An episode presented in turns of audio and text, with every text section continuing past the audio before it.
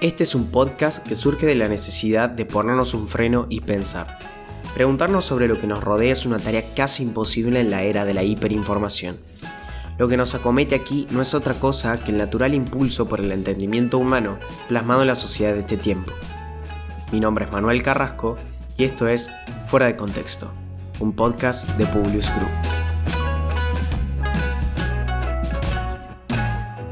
Buenos días para todos, ya estamos en nuestro tercer episodio de esta serie de podcast.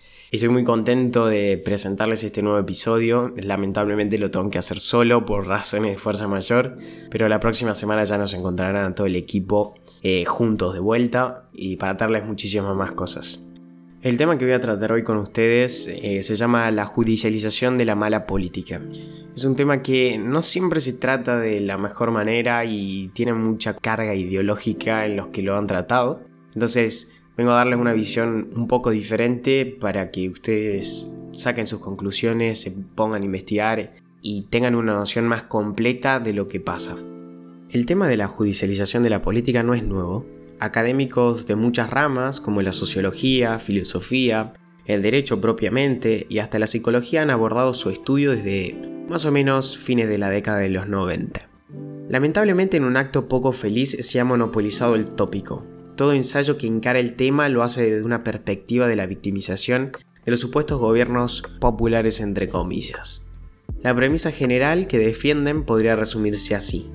Los gobiernos de la nueva izquierda latinoamericana son perseguidos mediante la justicia de sus países en busca de sacarlos del escenario político para perpetrar una agenda neoliberal. Por supuesto que estos ensayos omiten adrede el contenido de las causas que les imputan a los mencionados gobernantes, lo que evidencia la triste negación de grandes intelectuales sobre terribles casos de corrupción, enriquecimiento ilícito y malversación de fondos públicos que estos han perpetrado. Sin embargo, hay una pregunta recurrente que estos buscan resolver y que a pesar de los paupérrimos resultados que le han dado, es atinada a la hora de entender la situación actual. Esa pregunta es, ¿cuándo la justicia debe actuar ante un hecho? La respuesta inmediata se da cuando entendemos que un sujeto está incurriendo en una conducta delictiva. Alguien que roba a los contribuyentes para enriquecerse o exige coimas a cambio de favores del poder, tiene que ser investigado, imputado y posteriormente sentenciado por haber cometido dichos delitos. La pregunta se hace extensiva cuando no hay un delito concreto, cuando existe un perjuicio a la población, pero no encuadra en ningún tipo penal. Estos casos se dan cuando existe una mala política pública. Es común, más en nuestro país, que se implementen políticas públicas que lejos de favorecer a la población la perjudiquen. Ahora, ¿Cómo la justicia encuadra estas conductas? En la República Argentina el presidente de la Nación este primero de marzo hizo pública su intención de iniciar una querella para imputar a miembros del gobierno anterior por la toma de deuda con el Fondo Monetario Internacional. Esto responde al mismo criterio por el cual se está llevando a cabo el juicio por la política cambiaria, política monetaria y plan dólar futuro de la expresidenta Cristina Kirchner. Criterios más que repudiables ya que se penalizan cuestiones políticas. La justicia no tiene el rol de decidir qué deuda es buena o mala o si la política cambiaria es buena o mala y tampoco cuestionar sus resultados. Es imperioso aclarar que ni el gobierno anterior y mucho menos el de la señora Kirchner son de mi devoción. Y creo que es evidente que sí han cometido delitos por los que deben ser castigados. Pero las causas aquí mencionadas no tienen sustento ni doctrina. El derecho penal no admite interpretación por analogía, y la Corte Suprema ha dejado en un sinnúmero de veces claro que la justicia no resuelve problemas políticos. Ahora sí, si no es menester de la justicia repudiar estos actos, ¿de quiénes? Claramente de la población y de sus representantes.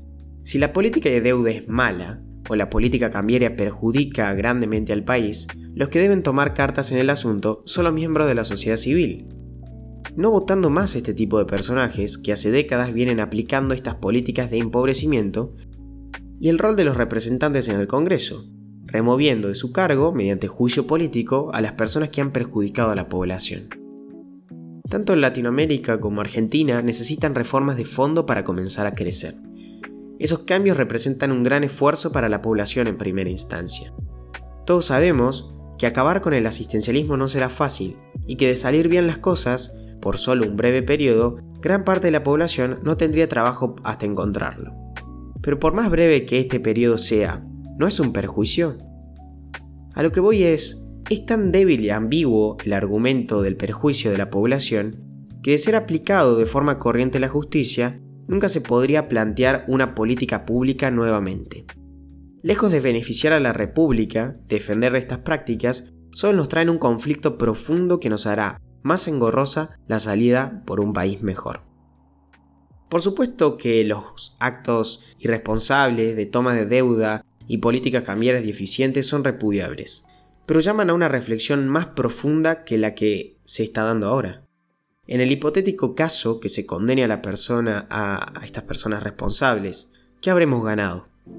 Personas en cárceles, pero políticas que todavía podrían ser aplicadas a futuro por otros autores.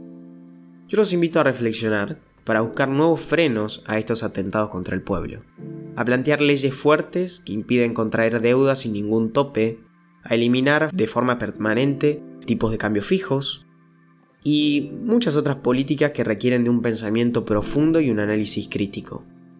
Los problemas se resuelven cuando se tiene claro el fondo de la cuestión y no rodando cabezas. Ya en la Revolución Francesa trataron estas formas y así le fue. Espero que le haya gustado este nuevo episodio, que los invite a investigar, a tratar estos temas, a preguntarse de vez en cuando cuál es el rol de la justicia, cuál debería ser, a quién hay que exigir cada cosa y que puedan crecer y que la sociedad civil se desarrolle para poner un freno a estas cuestiones. Les agradezco por su atención y los espero la próxima semana, ya con equipo completo, para un próximo episodio de Fuera de Contexto, un podcast de Publius Group. Que tengan muy buena semana.